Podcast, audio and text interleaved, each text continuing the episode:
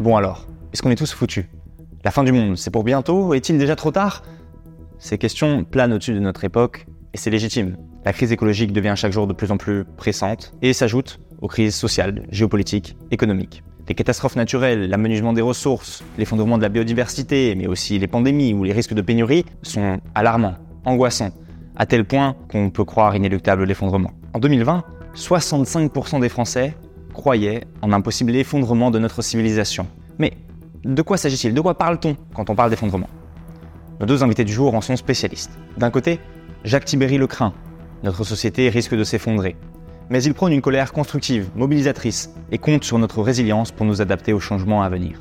De l'autre côté, Antoine Bueno n'en est pas si convaincu, il n'est pas si inéluctable cet effondrement, et on peut s'y adapter, à condition d'agir. Alors, comment expliciter cette notion d'effondrement? Comment vivre avec cette perspective sans succomber à l'angoisse? Comment en parler? Et surtout, comment agir quand on en a conscience? C'est le sujet de ce nouveau débat sur le crayon. Notre civilisation arrive à son terme. Non. Ben non. Nous avons atteint la limite dans l'exploitation des ressources. Oui. Euh, non.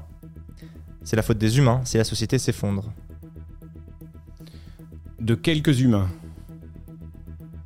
Non, je comprends pas la question, mais je vais dire euh, non. Bonjour, je m'appelle Antoine Bueno, je suis essayiste et conseiller au Sénat sur les questions de développement durable et de prospective. Et mon dernier essai, euh, que voici, s'intitule L'effondrement du monde n'aura probablement pas lieu, qui est sorti aux éditions Flammarion. La croissance verte est un mythe. Oui. Ah ben non. L'homme est voué à rester sur Terre. Oui. Non. Nous vivons dans une société beaucoup trop confortable. Non. Euh, oui. Paradoxe. Bonjour, je m'appelle Jacques Tibéry, je suis journaliste, rédacteur en chef du Low Tech Journal. Low Tech, ça s'écrit comme ça. Et euh, je suis spécialisé dans les questions de technologie douce et de mode de vie résilient. Tout notre confort va disparaître. Non. Non. Il faut être fou pour souhaiter l'effondrement. Alors je suis fou.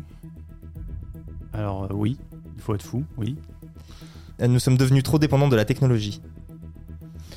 Oui, oui. Le recours à la géo-ingénierie est inéluctable. oui. Eh oui.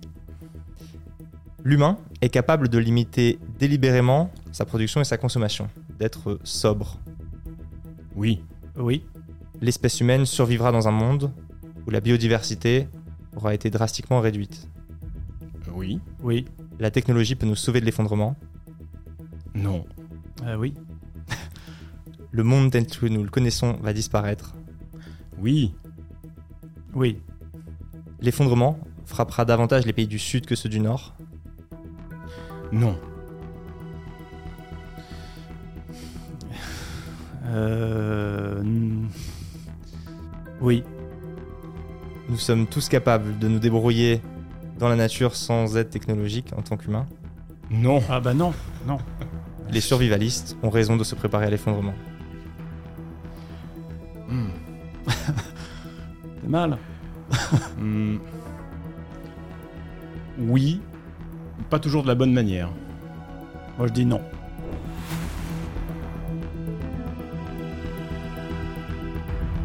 C'est quoi pour vous un effondrement? De quoi on parle quand on évoque ce terme?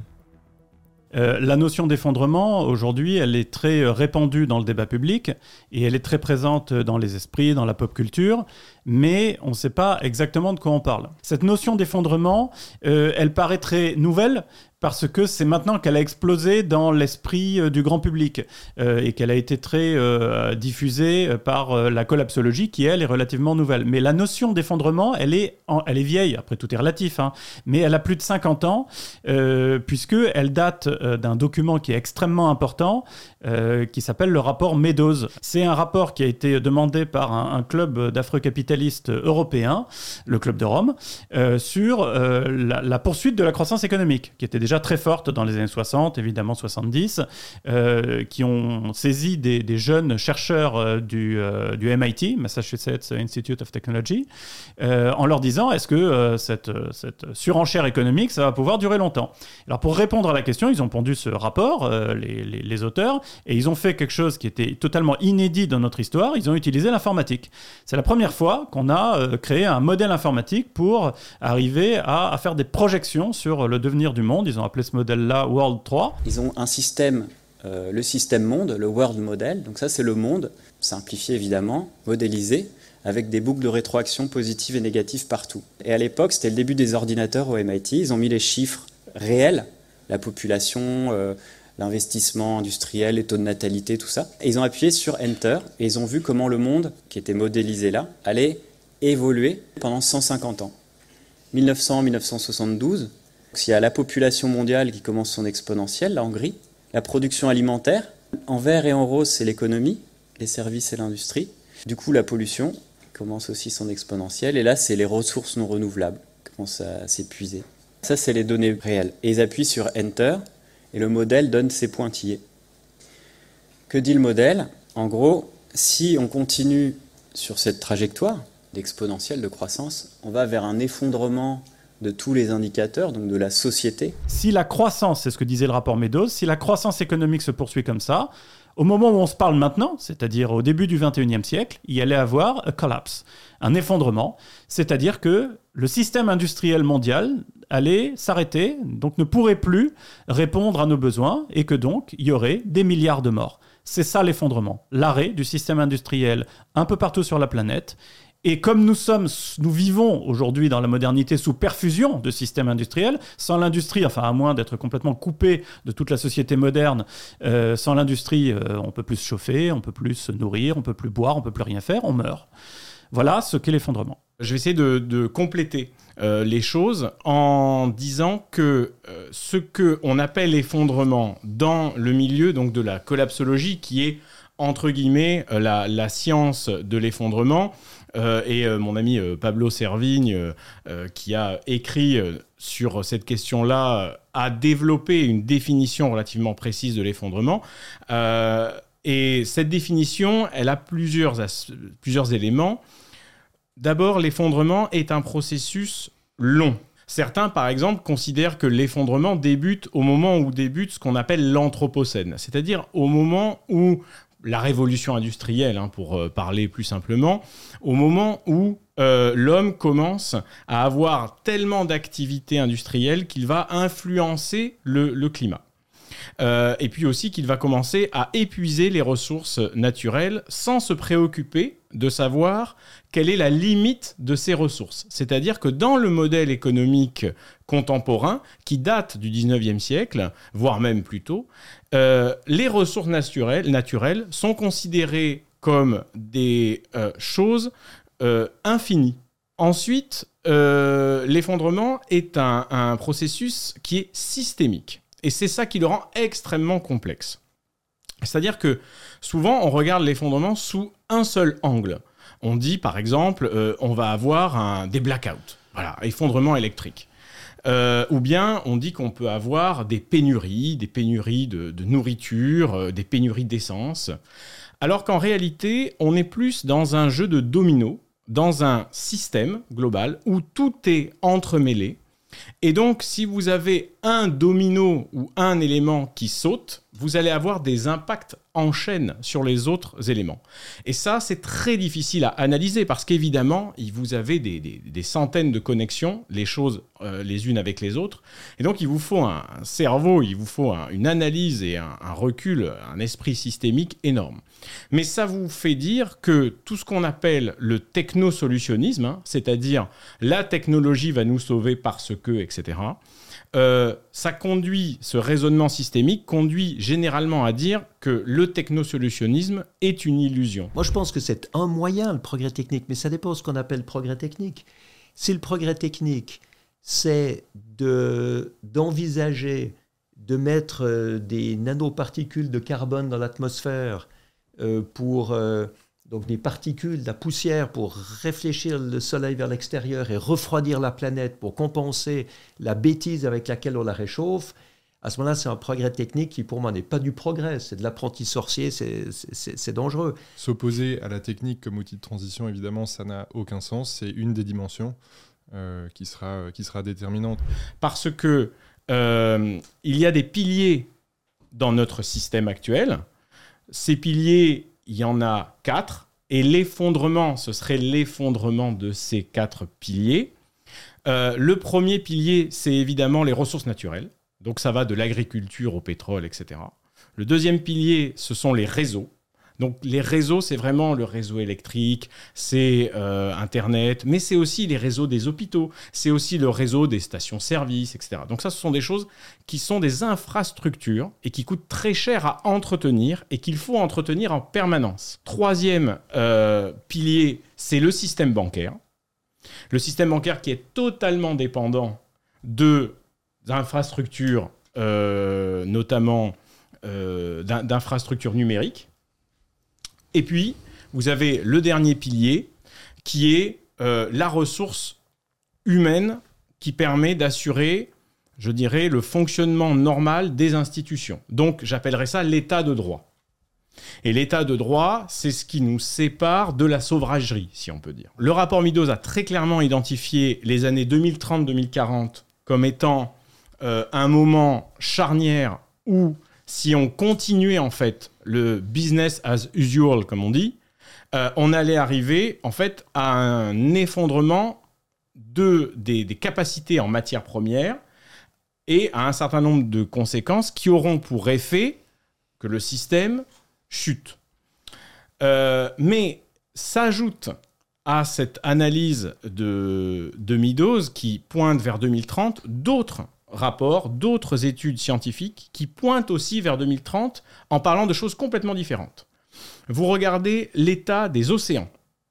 Euh, le fait que les océans à la fois se réchauffent, à la fois euh, s'adoucissent, il y a moins de sel, et euh, qu'il y ait moins de biodiversité, moins de plancton. Eh bien, quand vous regardez la destruction des océans, eh bien, les scientifiques pointent aussi autour de 2030-2040. Regardez les forêts il y a des études faites par des euh, chercheurs euh, londoniens et chiliens qui montrent que dans l'état actuel des choses, si on continue la déforestation, les forêts arrêtent leur capacité à renouveler euh, l'atmosphère, à renouveler des éléments de climat qui vont conduire à des épisodes météorologiques extrêmes dans plusieurs parties du monde. Donc quand vous regardez ce qui se passe pour le pergilère-sol, quand vous regardez, donc en Sibérie, euh, quand vous regardez ce qui se passe avec les effusions de méthane, quand vous regardez euh, ce qui concerne aussi les stocks de pétrole et de gaz de schiste compris, tout pointe vers 2030-2040. Et je conclurai en disant que la vision Mad Max, si on peut dire, en effet, est fausse. J'ai dit l'effondrement, c'est progressif. Néanmoins, il peut se passer au fil du, temps des événements qu'on appelle des signes noirs. Et ces signes noirs, euh, comme l'animal, ces signes noirs, ce sont des événements qui ont une probabilité très faible, mais des conséquences énormes. Alors, je ne peux pas vous, vous, en faire une liste, parce que justement, leur probabilité est tellement faible, mais c'est un peu la comète qui tombe dans Don't Look Up. Mais il y a un signe noir qui est arrivé, c'est l'explosion du port de Beyrouth au Liban.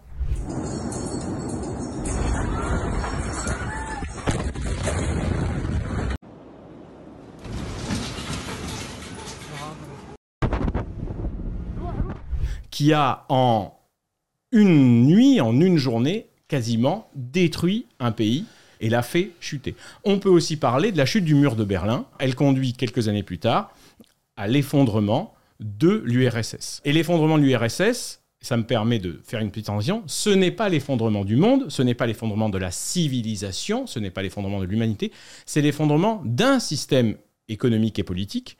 Et l'effondrement, quand on parle d'effondrement, on parle d'effondrement, moi j'aime parler d'effondrement de notre mode de vie actuel, c'est-à-dire un mode de vie techno-industrielle où tout ce qui nous entoure est le produit soit d'une technologie avancée, soit une production industrialisée. Quand, euh, et c'est la première question qu'on leur pose en général, les collapsologues, on leur dit bon bah d'accord, alors tout va s'effondrer, c'est quand? Eh ben de bonne foi, ils disent pas du tout ce que tu dis.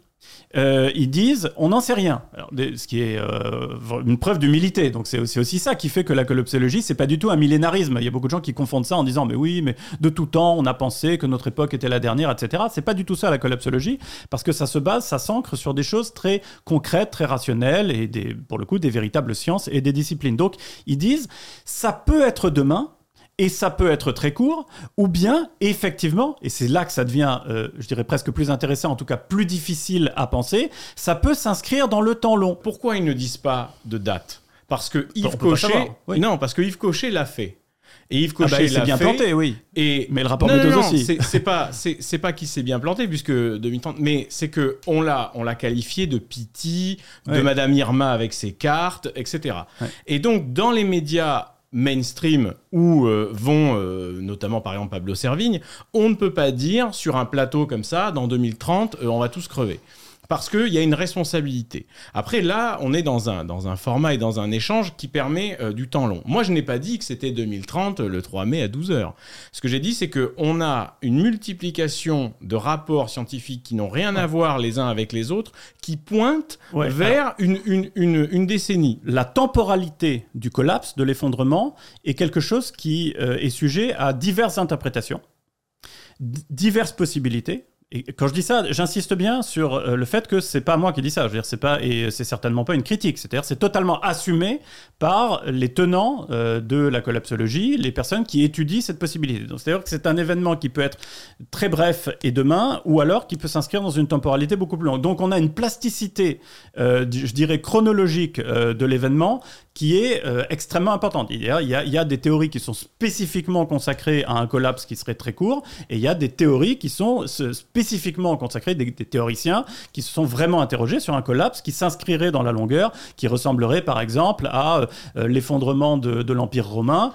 Euh, Est-ce que les Romains, à l'époque où nous, nous datons l'effondrement de l'Empire romain, avaient conscience de ça? Bah, C'est quelque chose qui est très débattu entre historiens. Est-ce que l'effondrement, on n'aurait pas pu le dater d'un siècle avant ou de 50 ans après? C'est tout à fait possible, etc. etc. Donc on a cette, plasticité de, la notion. L'autre chose que je critiquais, moi, dans la collapsologie, euh, c'est euh, euh, justement ce que tu as présenté, c'est-à-dire l'aspect systémique de, la, notion. La collapsologie vous présente un tableau qui est assez lugubre, parce que c'est un tableau global. Or, quand on commence à zoomer, c'est-à-dire à regarder dans le détail de quoi il est fait ce tableau, on trouve beaucoup plus de nuances que dans ce qui est exposé. Globalement, ma critique principale de la collapsologie, c'est de fermer l'horizon des possibles. Et ce que, ce que nous apprend ma discipline, la, la, la prospective, c'est l'inverse. C'est de dire, et alors là je te rejoins Jacques, c'est de dire qu'en fait le réel est tellement dingue, c'est-à-dire que ce qui se passe dans le monde est tellement inimaginable, souvent par exemple, le, le, le, la pandémie de Covid. L'économie, non pas qu'il y ait une pandémie, ça c'était tout à fait imaginable, oui. mais la réaction du monde, c'est-à-dire l'idée que tout d'un coup, c'est pas l'idée, le fait que tout d'un coup l'économie ait été en tout ou partie arrêtée, un auteur de SF aurait écrit ça, on l'aurait pris pour un gogo. C'est-à-dire que c'était l'économie était une machine qui tournait à plein régime depuis 150 ans et on, l'a figée pour des raisons sanitaires, c'est-à-dire en plus pour protéger des gens relativement improductifs. Hein. Je dis ça sans, sans, critiquer qui ou quoi que ce soit, mais enfin c'était c'était le cas, c'est-à-dire protéger des personnes âgées, protéger des enfants, etc. C'était impensable. Globalement, le 11 septembre, événement signe noir, totalement impensable. Une bande de gogo enturbanés qui euh, euh, détournent des euh, 747 avec des cutters pour les euh, cracher dans les tours euh, qui sont supposées être les plus surveillées du monde entier. Signe noir totalement imprévisible. Le monde est tellement, est tellement dingue qu'on ne peut pas euh, fermer l'horizon des possibles. Et donc la collapsologie, elle vous dit le collapse, il est inéluctable, et moi je dis non. Quand vous dites ça, vous nous donnez un scénario, et il faut ouvrir et donner d'autres scénarios qui sont tout à fait possibles, c'est-à-dire des, des, scénarios où le collapse est évité. C'est ça que j'essaye de faire dans mon livre, c'est-à-dire non seulement scénariser le collapse lui-même, ce que, à mon sens, les collapsologues ne font pas, mais aussi, puisque j'arrive à trois scénarios de collapse possibles avec trois temporalités différentes et euh, trois probabilités d'occurrence différentes, élaborer un quatrième scénario, lequel, c'est toute la question, c'est la question à laquelle il faut qu'on travaille, qui nous permettrait justement de l'éviter. Je réponds juste une dernière chose sur l'horizon 2030.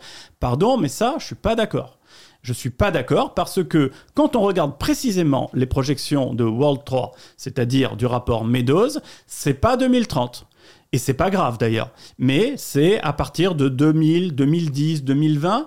Je dis que c'est pas grave parce que c'est pas le rôle d'un modèle comme ça. Euh, attention, qu'on soit euh, très clair. Hein. Moi, je suis très admiratif euh, de World 3, du rapport Meadows, etc. Encore une fois, c'est un document fantastique. Mais on n'attend pas de lui une prévision de devin, quoi. C'est-à-dire de nous dire attention.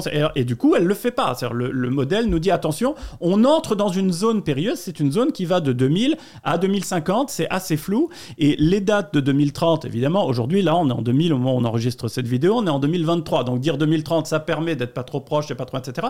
Mais ça recouvre pas une réalité qui est extrêmement pertinente. D'ailleurs, il y a un scientifique qui a mis à jour, qui s'appelle Graham Turner, c'est un Australien, j'imagine que tu as dû voir ça, qui a mis à jour les données euh, du, euh, du, rapport Meadows et qui arrivait à la date de 2015. Donc, les, arriver à donner des dates, même en termes de décennies, aussi rapidement et dire que tout converge, là, je suis pas d'accord, c'est beaucoup plus compliqué que ça. Mais il a fait il a fait cette modification dans les années 2000 et ça a d'ailleurs été mis à jour ultérieurement encore. Tout à fait. Cette évaluation a été faite effectivement par, euh, par Turner et elle a été refaite par une scientifique qui s'appelle Branderhorst et qui arrive à des conclusions assez différentes de celles de Turner, justement sur l'état de la planète au regard euh, des, des, données réelles intervenues depuis 1972, c'est-à-dire depuis euh, le, rapport Meadows, et de l'évolution des technologies. Pour moi, il y, y, a deux choses qui sont, qui sont oubliées dans, dans ton développement c'est d'abord que euh, ce qui va s'effondrer, c'est notre mode de vie. Donc, euh, en soi, on peut regarder toutes les statistiques euh, qu'on veut. ce, que donne comme, ce que donnent comme information les statistiques, c'est une vision qui est toujours d'abord tronquée de, la réalité. C'est pour ça qu'elles sont remises à jour. Hein. On vient d'apprendre quand même aujourd'hui euh, que euh, l'État français a validé la perspective de plus 4 degrés d'ici à 2100, donc ça sera avant 2100. Pour la France. Hein. Pour la France. Alors qu'on était, à, attention, il faut on était à plus 2 degrés il y a quelques années, il y a quelques mois. Hein. donc, il faut expliquer. il faut que tu expliques. Ben, il faut que tu expliques, enfin, il faut expliquer que, attention, mais ce qu'on ce qu'on dit là, c'est qu'en fait, comme il y a des réchauffements qui sont variables d'un point à l'autre de la planète, en France, c'est 4 degrés, mais euh, ça ne préjuge pas des chiffres qui sont donnés à l'échelle mondiale. Oui, oui, hein. c'est important de le dire hein, pour que les gens non, mais la, perspective française. Donc, qu'est-ce qui se passe? Ça ne veut pas dire que les scientifiques disent n'importe quoi, contrairement à ce que mm. disent la plupart des climato-sceptiques. Euh, ça veut dire que les scientifiques, et ça, il faut lire Jem Bendel, euh, qui est un Canadien et qui est très intéressant là-dessus. Il a écrit une lettre à ses confrères chercheurs, climatologues notamment, euh, qui participent au travail du GIEC. Et il leur dit, s'il vous plaît, d'abord, arrêtez de vous autocensurer. Vous voyez des chiffres qui sont trop noirs, vous les édulcorez pour ne pas faire peur au reste de la population.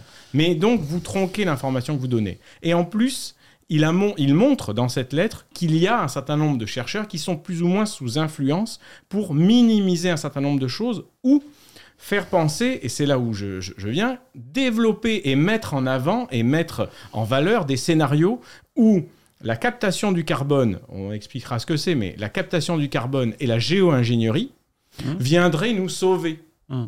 Et ferait que la courbe, elle fait ça, et puis à un moment donné, elle s'arrête et elle remonte vers le paradis technologique. et très clairement, on a là une... Euh, pour moi, c'est un travail qui va trop facilement dans le sens d'un certain nombre de chercheurs et d'industriels qui vont proposer aux États un choix qu'ils ne peuvent pas faire. Les gouvernants vont voir arriver dans leur bureau des industriels qui vont leur dire on a la captation carbone, on a la géo-ingénierie. On peut modifier le climat par des techniques et on peut sauver l'humanité. Mais pour l'instant, on ne peut pas vous le prouver, on a besoin de 5, 10, 15, 100 milliards pour faire des études et pour vous le prouver. Est-ce qu'un État peut logiquement dire à sa population, est-ce qu'un élu peut dire à ses électeurs, écoutez, moi, je vais économiser 50 milliards euh, ou 10 milliards. Euh, mais bon, euh, vous allez tous mourir. On avait peut-être une chance de s'en sortir, mais je ne veux pas dépenser ces 10 milliards. Non. Donc, c'est l'argent qui coule à flot pour un certain nombre d'industriels qui présentent des technologies qui sont totalement fondées sur... euh, qui ne sont fondées sur rien et qui vont coûter extrêmement cher aux contribuables pour des résultats qui sont quasiment nuls. Jacques parle euh, d'effondrement de notre mode de vie. Euh, moi, je reprends pas le terme d'effondrement parce que les mots ont un sens. L'effondrement, c'est quelque chose qui est euh, d'abord brutal, qui est soudain justement. Que nos modes de vie soient appelés euh, dans les décennies qui viennent à évoluer, voire beaucoup, ça c'est tout à fait possible. Donc je ne parle pas de- d'effondrement, mais plutôt euh, d'évolution. L'un des messages les plus importants que j'essaye de faire passer euh, euh, quand j'interviens dans les médias, c'est de dire que euh, la, la croissance verte, la croissance durable que je, que je promeux, euh, et, et bien justement, elle est révolutionnaire en ce sens que ça n'est pas le business as usual. C'est pas on continue comme avant et on fait rien. C'est un changement extrêmement profond. Mais après, pour aller plus loin, on dire comment ça va changer, dans quel à, à quel point ça va changer, il faut avoir une boule de cristal. On ne peut pas le savoir parce que le monde est un système beaucoup trop complexe pour qu'on puisse dire demain, par exemple, vous ne pourrez plus voyager. Moi, je ne peux pas dire si demain, par exemple, nos modes de vie touristiques vont évoluer au point qu'on ne pourra plus voyager. Par exemple, est-ce que je peux dire que demain, on ne pourra plus prendre l'argent? Probablement, et c'est là que Prendre servent les... Prendre l'avion, j'ai dit quoi? Prendre l'argent. c'est un, euh, Lapsus c'est un lapsus tout à fait révélateur. Absolument. Étant un affreux capitaliste, je ne pense qu'au pognon. Et donc, euh, je peux pas dire si demain on devra arrêter de prendre l'avion. Probablement que le scénario le plus euh, aujourd'hui euh, le plus probable, c'est que euh, de 2023, le moment où on enregistre cette vidéo, jusqu'à à peu près 2040-2050, ça sera de plus en plus compliqué de prendre l'avion et qu'il y aura une sorte de rationnement, si ce n'est un rationnement réglementaire, comme on le voit un petit peu fleurir à droite à gauche. Par exemple, en France, on a limité, on a raboté l'une des, euh, des propositions euh, de la Convention citoyenne qui était d'interdire les vols euh, intérieurs de plus de, de, moins de 4 heures quand il y avait des alternatives train et ça a été descendu à 2h30. Euh, donc voilà, donc ça c'est ça c'est un, rationnement réglementaire. Alors est-ce que dans les décennies à venir, probablement oui, ça va être plus compliqué. Donc le mode de vie va évoluer de cette manière-là. Moi, personnellement, je considère que euh, euh, l'avion a un impact qui est démesuré par rapport euh, au service qui est rendu. Et donc, j'ai arrêté de prendre l'avion depuis 6 ou 7 ans. Dire nos modes de vie vont énormément évoluer, oui. Euh, dans quelle proportion on peut pas savoir parce que c'est un jeu euh, de, de- qui, qui, euh, fait entrer en compte à la fois les objectifs environnementaux et la rapidité de développement de la technologie et aussi bien sûr l'évolution des mentalités. Donc voilà. Ensuite sur parce que tu as voulu aborder la question de la de la technologie en particulier de la géo-ingénierie. D'abord, il faut être pédagogue, c'est-à-dire expliquer précisément de quoi on parle quand on parle de géo-ingénierie. Quand on a commencé à exploiter euh, du pétrole et du charbon et du gaz, sans le savoir et sans le vouloir, euh, l'humanité a mené une extraordinaire expérience euh, négative, abominable, de géo-ingénierie. C'est-à-dire que sans le savoir et sans le vouloir, euh, on s'est mis, euh, bon an, mal an, à modifier euh, les fondamentaux euh, géophysiques de notre planète, l'un des fondamentaux les plus importants, à savoir le climat. Donc on a déjà fait de la géo-ingénierie, hein, en quelque sorte.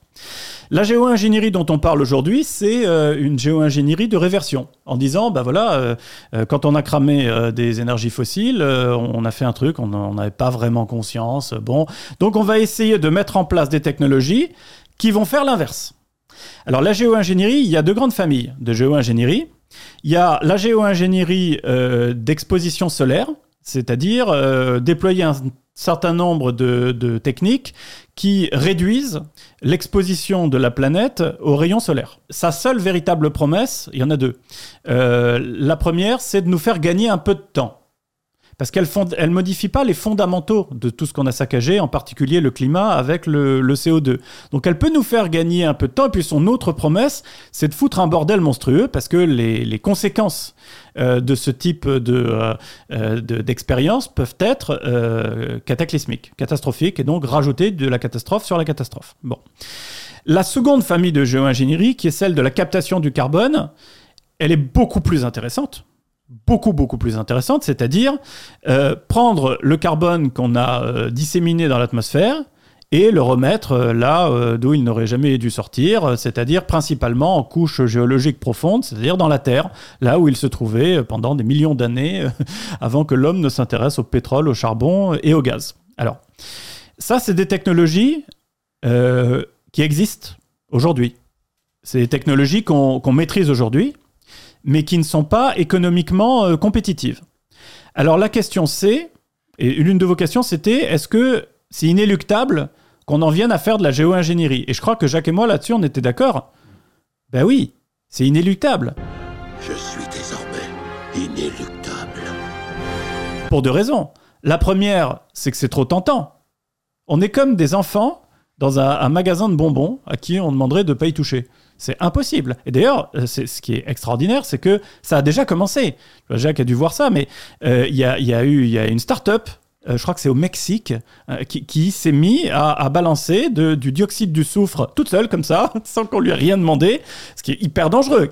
Balancer du dioxyde du soufre pour faire sa propre euh, expérience de géo-ingénierie. Donc quand on en est là en 2023, c'est très difficile d'imaginer que euh, ça soit pas mis en œuvre dans les décennies qui viennent, surtout que ces techniques-là, particulièrement la première famille, c'est hyper facile à faire techniquement. Même un État et même une entreprise, il n'y a même pas besoin d'avoir beaucoup de pognon, il suffit d'avoir quelques avions euh, pour balancer euh, des, euh, des sulfites comme ça Un dans émirat l'atmosphère. l'a l'a essayé Bah et voilà. ils ont noyé Voilà. une ville euh, sous l'eau. euh, Voilà, alors c'est- c'est-à-dire que c'est c'est tellement facile à faire que ça serait très étonnant, signe noir, que quelqu'un euh, s'y mette pas, même un milliardaire toqué, euh, allez savoir. Donc ça, c'est la première C'est raison. pas parce qu'il y a une, une technologie qui existe que la norme ne peut pas la bannir. Euh, on prend la question de l'eugénisme, du clonage, Mm. c'est des choses qui existent depuis euh, des décennies et qui sont à l'échelle euh, de la planète euh, infinitésimales. euh. Alors, alors, je m'inscris totalement en faux face à cette idée. Quand tu- quelque chose existe, euh, que cette chose est utilisée. Euh, quand une technologie est développée, euh, on arrive, on trouve des moyens de l'utiliser.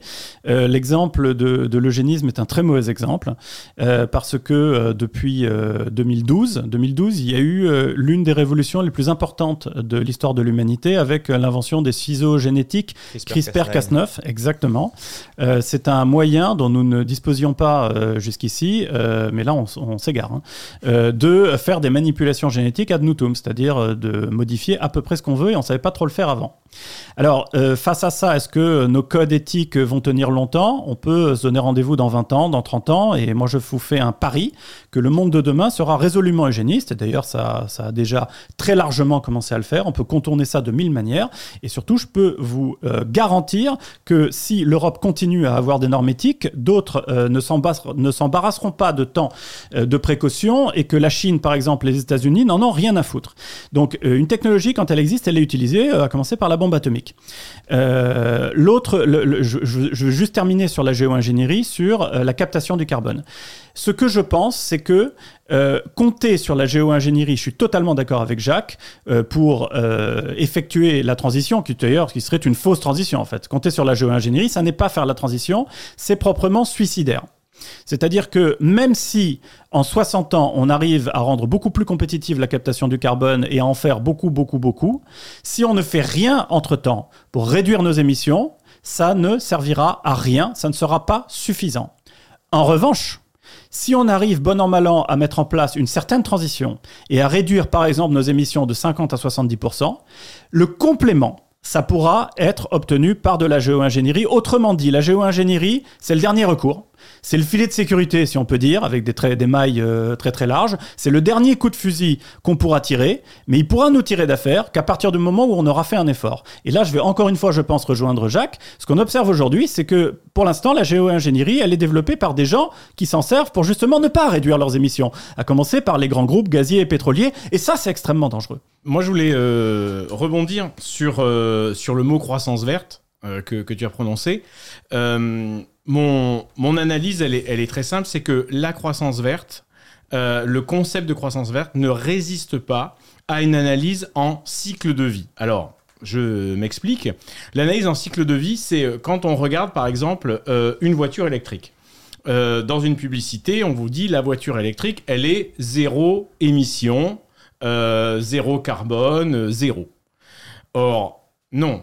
Pour construire cette voiture électrique, il a fallu dépenser et euh, brûler énormément de pétrole et de charbon. Pourquoi? Pour construire l'usine, pour euh, les, différents matériaux, les pneus, tout le plastique qu'il y a dedans, toute l'électronique qui vient en majorité de Taïwan par euh, bateau, former les ingénieurs, déplacer ensuite les, euh, les véhicules qui ont été construits sur la chaîne de production, sur des gros camions pour les amener sur le site où ils sont vendus, etc. etc. Donc en réalité, même si ce qui sort du pot d'échappement, qui n'existe plus d'ailleurs, de la, de la voiture ou euh, électrique ou hydrogène, c'est zéro, en fait, en amont et en aval de ce véhicule, donc dans son cycle de vie, il y a énormément de charbon et de pétrole qui est brûlé. Et je ne parle même pas de la fin de cette voiture, c'est-à-dire les batteries qu'il va falloir. Alors on peut les recycler, mais pour recycler cette batterie, il faut une usine, il faut euh, des robots pour euh, travailler la, la matière, il faut des camions pour déplacer tout ça. Donc on ne peut pas en fait créer l'énergie auto-générée. On n'est pas dans Iron Man. Quoi. Toute nouvelle technologie est avant tout produite par du pétrole et du charbon, en cramant du pétrole et du charbon. Et on voit que les nouvelles technologies sont en fait de nouvelles lignes qui viennent s'empiler sur les lignes déjà existantes de euh, production et d'utilisation de pétrole et de charbon.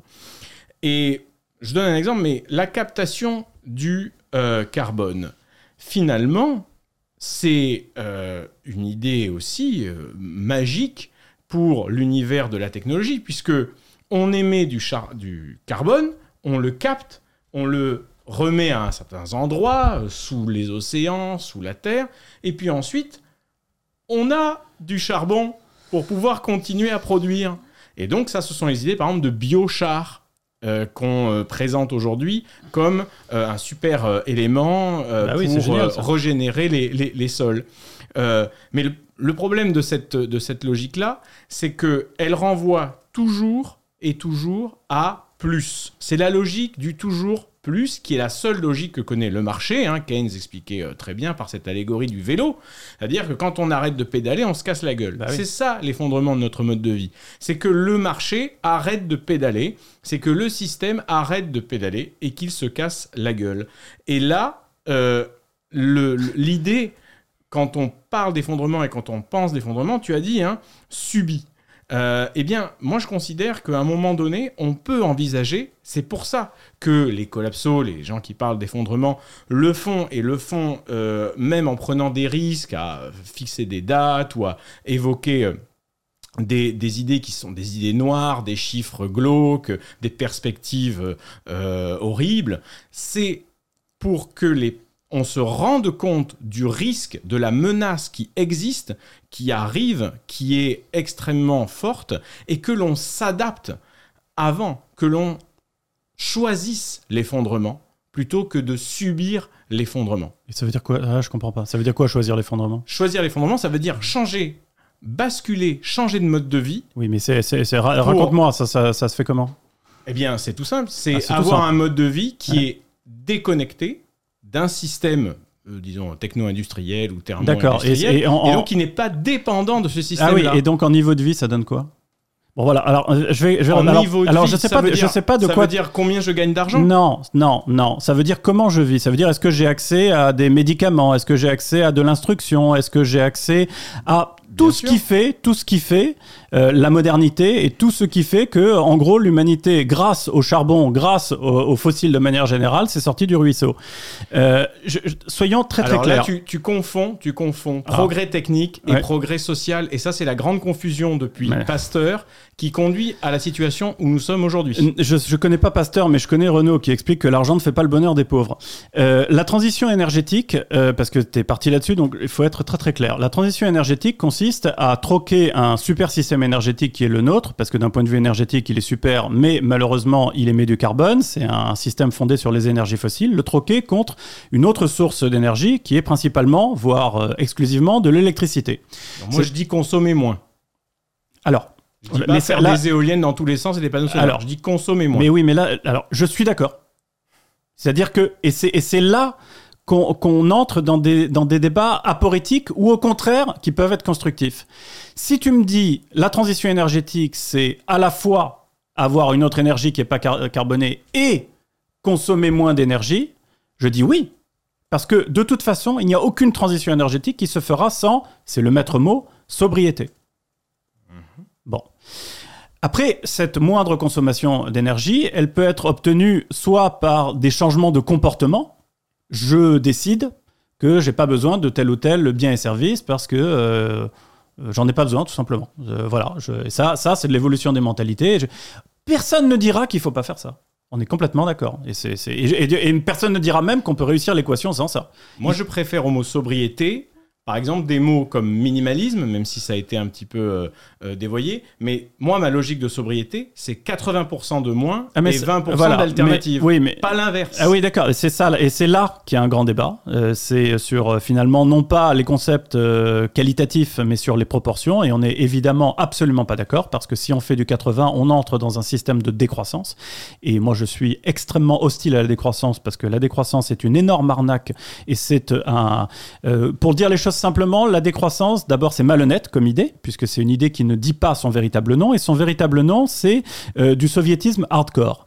Mais je vais laisser ça euh, de côté une petite seconde euh, pour dire que préciser ce qu'est la transition énergétique, parce que tu disais quelque chose de très juste. Tu disais quand on fait cette transition énergétique, on crame du, du charbon, on crame. Tu as tout à fait raison. Et c'est ça le grand paradoxe, c'est que dans un monde qui est fondé sur le carbone, même sortir du carbone, ça suppose de dépenser du carbone. Sauf qu'on est obligé d'effectuer cette dépense-là pour euh, euh, émettre de moins en moins de carbone et arriver à la neutralité, mais il faut quand même arriver à faire comprendre ce qu'est la neutralité. La neutralité carbone, ça ne veut pas dire qu'on va entrer dans un monde où on n'émet plus du tout de carbone. Ça veut dire qu'on va réussir à rééquilibrer nos émissions de carbone par des puits de carbone ou des aspirations de carbone ou euh, la, la- la capacité euh, du, du système géophysique terrestre à absorber le carbone qu'on produit, qui ne soit pas du carbone surnuméraire. C'est ça la neutralité carbone. Pourquoi le pas faire ne plus par la du tout émettre et pas en plantant des arbres? Je- Alors, les arbres ne permettent pas, il y a eu des études qui ont été faites, même si on couvrait la totalité de la planète et même les océans d'arbres, ça ne permettrait pas d'absorber nos émissions carbone, donc on n'a pas le choix. Parce que ce sont des les analyses sont basées sur des plantations de toujours le même arbre, là, des sapins. Non, non, non, dans- non, dans- non, dans même, non, non, non, enfin bref, mais enfin, bon, là on, on part un, un bon. petit peu dans, dans tous les sens. Euh, sur quelque chose qui était très intéressant, c'est, et c'est toujours le même débat sur euh, la, la sobriété et le covoiturage. Et là on est complètement d'accord. Est-ce que moi je dis euh, il faut que tout le monde conserve sa voiture individuelle et qu'il soit une voiture électrique Je n'y crois pas. Je n'y crois pas. On ne pourra pas faire ça. Et bien sûr qu'il faut mettre en place de- du covoiturage aussi, et peut-être même davantage. Peut-être même davantage. Je vais même jusque-là, je suis tout à fait d'accord. C'est ça la transition. La transition, c'est aussi cette évolution-là. On parlait du mode de vie. Oui, ça, c'est une des, un des pans de changement du mode de vie. Mais parce que on entre aussi dans un monde de sobriété. Et je, termine en parlant de l'éléphant dans le couloir qui est la croissance verte. C'est quoi la croissance verte? Et je vais être complètement transparent avec vous. C'est la première question que je me suis posée quand j'ai véritablement commencé à travailler sur l'écologie euh, en me disant est-ce que c'est une arnaque? Parce qu'on est quand même euh, tenté de le penser, euh, vu que euh, on saute comme des cabris, pour, ne- pour paraphraser De Gaulle, sur notre siège depuis euh, 40 ans, en disant croissance verte, croissance verte, croissance verte, et euh, les émissions de carbone continuent d'augmenter, euh, et euh, la déforestation, n'en parlons même pas, et l'effondrement de la biodiversité, on est en plein dedans, etc. etc. Donc, est-ce que c'est un mantra? Est-ce que c'est de la pensée purement magique, ou est-ce que ça peut avoir une réalité? Et alors, en me posant vraiment, parce que je voulais avoir une, une réponse pour moi-même, je veux dire simplement, avant, avant même d'avoir une réponse en tant que chercheur, je voulais avoir une réponse pour moi-même, savoir si c'était une fausse route. L'ensemble de mes études m'ont conduit à penser que oui, c'était possible. Mais encore faut-il savoir de quoi on parle. Et c'est ça le grand problème, c'est que on parle de cette chose-là, on l'invoque de manière un peu comme une amulette, de manière un petit peu magique, mais sans savoir ce que ça recouvre. je vais vous dire ce que c'est pour moi la croissance verte. La croissance verte, c'est un pont. C'est comme ça que je me le figure. C'est un pont entre maintenant et la fin de ce siècle, c'est-à-dire les années 2070-2080, c'est-à-dire le moment où on disposera, je vais te faire hurler, de technologies technologies de rupture qui nous permettront d'avoir un rapport à notre environnement, mais au sens très très large, extrêmement différent de celui qui est le nôtre aujourd'hui. Pour arriver à ça, il faut mettre en place des systèmes économiques qui, à la fois, mais ils seront malheureusement minoritaires, sont fondés sur une restauration déséquilibre naturel. Par exemple, si je fais du business et du pognon avec du plastique que j'ai collecté dans les océans, je reste dans une visée et un système capitaliste et je suis dans un système de croissance verte ou de croissance durable que moi j'appelle forte. Parce que je vais faire de l'argent, je vais faire euh, du business en restaurant l'écosystème. Mais je ne suis pas non plus euh, complètement euh, à la masse. Je vois très bien que ce genre, ce type d'économie existera, j'espère de plus en plus, mais sera pas majoritaire. Le reste du verdissement de l'économie, c'est arriver à faire de la croissance faible, c'est-à-dire une croissance qui tente d'avoir un impact écologique et un besoin en ressources moindre, voire beaucoup moindre que ce qu'il est aujourd'hui. Donc évidemment, je suis d'accord avec toi en disant que la croissance verte, ça ne nous empêchera pas de polluer, mais ça peut nous permettre de gagner le temps qui nous permettent d'arriver à ces technologies de rupture. Et ces technologies de rupture, elles peuvent véritablement changer le monde. Au tout début de notre entretien, on nous a dit est-ce que l'homme a vocation à rester, sur Terre? Et c'était une question qui était très, très intéressante parce que j'ai l'absolue conviction que l'humanité se trouve aujourd'hui face à la crise écologique dans une crise de croissance. Face à cette crise de croissance, il y a deux possibilités.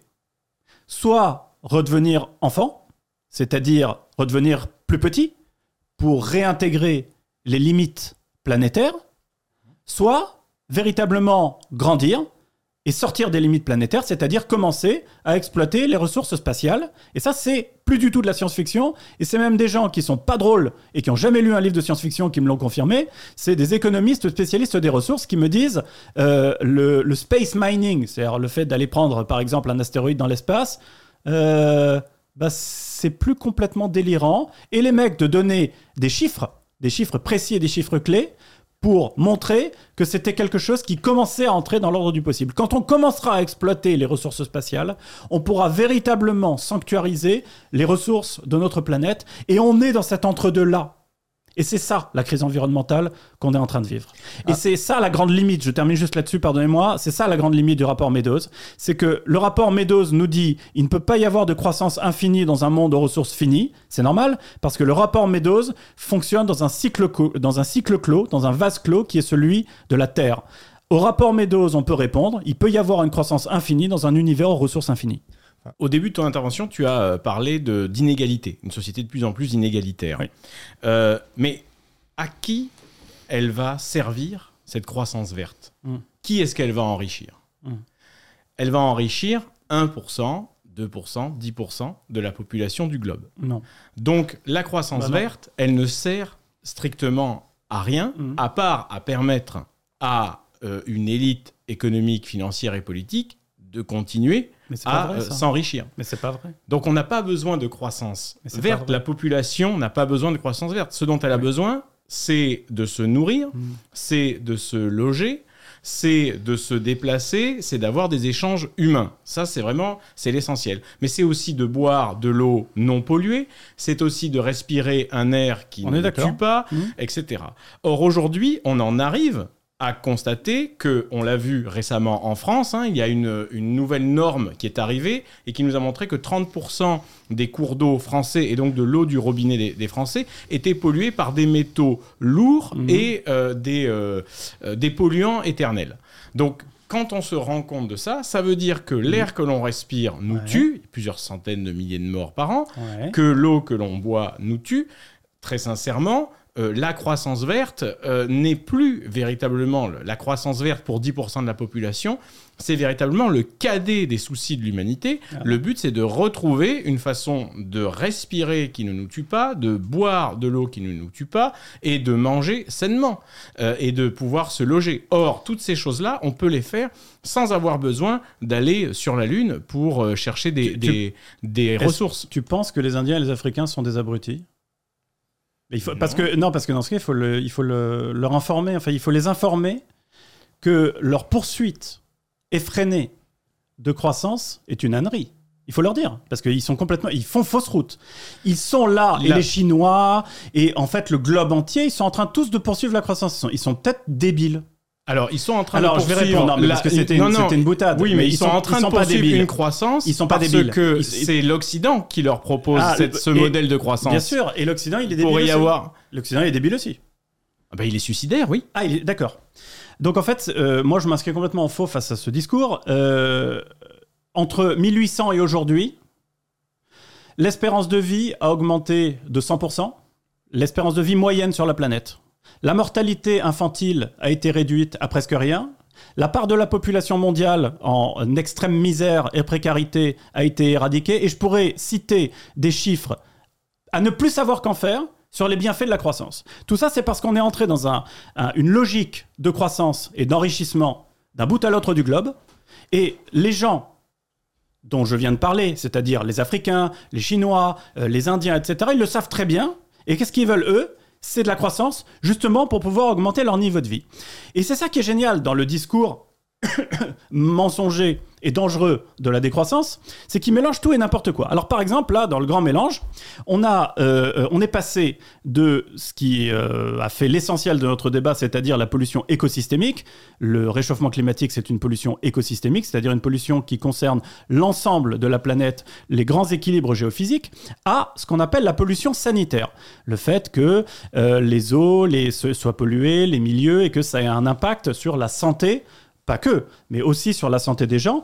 Alors, la bonne nouvelle, c'est que c'est justement grâce à l'enrichissement et à la croissance qu'on peut le plus activement combattre la pollution sanitaire. Vous avez une courbe C'est pas l'enrichissement et la croissance qui euh, répare ça. les eaux. Et ça, ah ben si. Non, Ah ce ben n'est pas ah l'enrichissement et la ah croissance. si. C'est ce qu'on a fait. Bon. C'est ce qu'on a fait avec les capacités d'investissement. Eh ben oui, mais pour ça, il fallait avoir de la richesse. Bref, c'est tout à fait modélisé en économie. c'est une orientation de la richesse. si je peux continuer, ça s'appelle la courbe écologique de Kuznets. Kuznets, c'est pas le dernier des cons, c'est un économiste qui est quand même qui a pignon sur sciences euh, sciences économiques et qui vous montre que à partir du moment où on commence son développement, explose euh, la pollution sanitaire et les impacts que ça a sur la santé des gens. Et à partir du moment où les gens et les pays et les peuples commencent à s'enrichir, ils se préoccupent de ces questions-là et miraculeusement, c'est dans les pays les plus développés que la pollution sanitaire est la moindre et c'est dans les pays qui sont en voie de développement qu'elle explose et qu'elle est la plus forte. Donc, pour la pollution sanitaire, qui a l'air de vous tenir à cœur, il faut absolument de la croissance. Et de manière plus globale, si on n'a pas de croissance, on n'a pas d'augmentation, d'élévation du niveau de vie. Voilà, sans croissance, vous parliez du vélo, c'est une très bonne image. Vous aviez l'air de souhaiter qu'on se casse la gueule à vélo. Moi, pas trop. J'ai des filles, je leur apprends le vélo, elles se sont cassées la gueule, elles se sont fait des nions et elles ont pleuré. J'ai pas envie que l'humanité en arrive là. La problématique, c'est qu'il y a un seul modèle de développement dans, dans ce que vous dites. C'est-à-dire qu'on serait sur un seul modèle de développement où euh, il y a de l'argent qui est généré. On en, il y a un certain nombre de personnes qui en captent une partie, et puis il y a Non, une autre partie tout le monde. qui est, Tout le monde. qui- il y a une autre, mais non, mais si- Bah si, si- tout le monde. sinon, sinon il n'y aurait pas de riches, il n'y aurait pas d'ultra riches, il n'y aurait pas d'hyper Mais c'est riches, etc. non, mais, mais attention, Qui- qui- un, de- pauvre de- américain, de un, qui un pauvre 1%. américain, un pauvre américain aujourd'hui a un niveau de vie supérieur à celui d'un seigneur du 15e siècle. C'est que le- les, les standards avec la croissance, mais comparer avec ça avec est totalement absurde. Absolument pas. Ce type de comparaison Ça veut dire que ce qu'on considère, ce qu'on considère comme pauvre a aussi évolué parce que nos standards ont évolué avec le développement généralisé. si on, on est sur un seul modèle de développement, où en fait, ce n'est pas du mot développement, en fait, c'est du, du mot enrichissement, et c'est aussi, je le répète, une confusion entre le progrès technologique et le progrès social. Venons-en à la médecine, par exemple. Les questions de médecine sont extrêmement intéressantes dans les progrès, parce que quand on analyse aujourd'hui ce qu'on appelle les progrès de la médecine, on arrive à une prise de conscience que la médecine moderne, contemporaine, donc hyper technologisée, est une médecine qui permet de maintenir des personnes en vie, alors qu'elles auraient dû euh, avoir soit une maladie très grave, soit même décéder. Mais l'origine des mots que guérit aujourd'hui la médecine technologique sont des mots qui sont nés par euh, l'industrie, notamment en ce qui concerne euh, ce qu'on trouve dans la nourriture, notamment pour ce qui est du diabète, notamment pour ce qui est de ce qu'on trouve dans l'eau. Donc là, ce sont des très- pyromanes pompiers. Et cette logique de très curieux. pyromane pompier, Ouais. c'est celle qui est à l'origine, c'est le modèle économique de ce que Mais- tu appelles développement. Pour- pour- C'est-à-dire qu'on va détruire des choses et ensuite on va générer une activité et, du, et de la valeur ajoutée pour réparer la chose qu'on a soi-même détruite. Donc on arrive à un système qui est complètement fou et qui conduit à la maladie, à la maladie du système, à la maladie de la société. C'est ce qu'on appelle un simple bilan coût-avantage. Euh, selon ton raisonnement, euh, j'imagine que tu aurais été tout à fait euh, opposé au feu dans les cavernes du Paléolithique. Parce que le feu permet d'améliorer énormément son niveau de vie, mais il y a une contrepartie. C'est qu'il fait respirer des particules fines et qui développe des maladies respiratoires. Ces crétins d'ancêtres que nous avions, ces à partir du moment où on s'en rend compte de pas sortir le feu à l'extérieur. c'est- eh ben, et voilà. Eh ben, c'est- eh ben, on est complètement d'accord. Tu viens, eh ben, tu viens de décrire la dynamique technologique de notre monde. Tu as complètement adhéré. On se rend compte que les avantages générés par le feu sont extrêmement importants, mais qu'il y a des inconvénients. Et donc, on va créer, inventer, imaginer d'autres solutions Oui, pour à la fois... on n'est pas venu en disant, je vais capter le à carbone fois- pour le revendre aux pour à voisins. la fois conserver le feu et ne plus avoir les inconvénients du feu. C'est exactement ce qu'on est en train de faire avec, par exemple, la pollution sanitaire. Et c'est exactement ce qu'on essaye de faire en verdissant notre croissance aujourd'hui. Parlons-en du feu, c'est très intéressant puisque justement, tu dis, voilà, le départ, euh, on fait du feu à l'intérieur, on s'en fume. On sort le feu à l'extérieur, on profite du feu. Et à un moment donné. Sortir le feu, on- c'est technologique. Hein. Oui, oui. Bah oui. Mais à un moment donné, on comprend aussi que faire du feu crée un phénomène de pollution. Oui. Bon. Bon. Et donc là, Oui. quelle, est la, quelle est la solution là, que tu là, c'est là, c'est toute l'émission. Hein. Donc euh, la Oui. solution, à, la Non, non, solution à apporter, c'est une transition euh, Non, c'est la captation de la fumée. Non, C'est capter la fumée. Pas du C'est tout. la captation Pas du- carbone. Si on parle là, maintenant, on revient à notre sujet qui est la transition. C'est une transition qui comprend trois silos et deux mouvements transversaux. Le premier silo, c'est une transition énergétique. Le deuxième silo, parce qu'il faut toujours être extrêmement précis. Et moi, je suis sorti des mirages, des croissance 6, collapso, etc., justement en rentrant dans les sujets, en mettant les mains dans le cambouis des sujets et en étant précis. Premier silo, transition énergétique, on l'a un petit peu évoqué. Deuxième silo, transition agricole, on l'a pas évoqué, fondamental. Troisième silo, transition industrielle vers la circularité.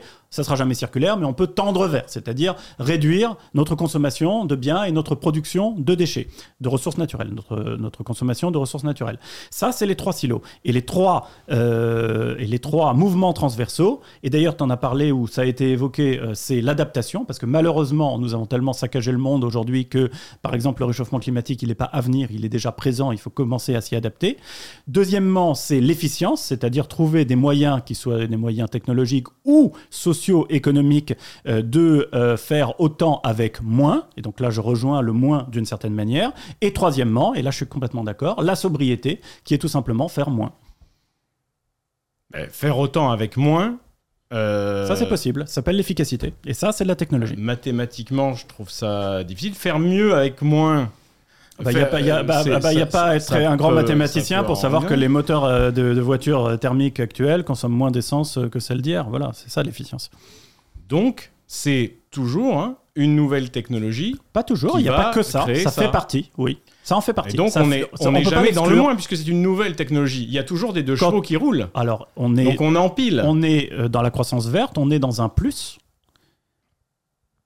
Parce que c'est la dynamique de notre histoire, de l'histoire de l'humanité, qui est d'améliorer ses conditions de vie, de sortir de sa condition et Je pense que c'est d'accéder. la dynamique de l'Occident le plus. Non, je, pense qu'il y a beaucoup de gens Non, sur des là- peuples là, on peut- racines qui pourraient dire autre chose. Bah, euh, en tout cas, le fait de euh, d'être curieux, c'est-à-dire euh, de se poser des questions quant à ce qui se trouve derrière l'horizon, euh, de vouloir accéder à une compréhension, au savoir, tout ça me semble très très propre à l'homme. Mais là, on est dans une discussion qui devient anthropologique et donc qui dépasse peut-être largement le cadre de notre débat.